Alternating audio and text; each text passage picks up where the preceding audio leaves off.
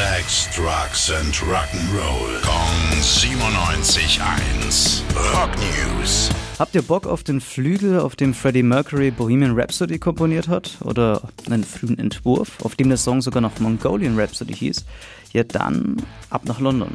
Unter dem Titel Freddie Mercury A World of His Own habt ihr nämlich bald die Chance, Gegenstände aus dem Haus des Queen-Sängers zu ersteigern.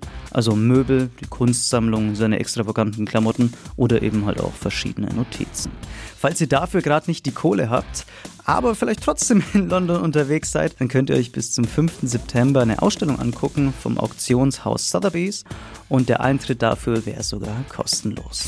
Rock News. Sex, Drugs and Rock'n'Roll. Kong 97.1. Frankens Classic Rocksender.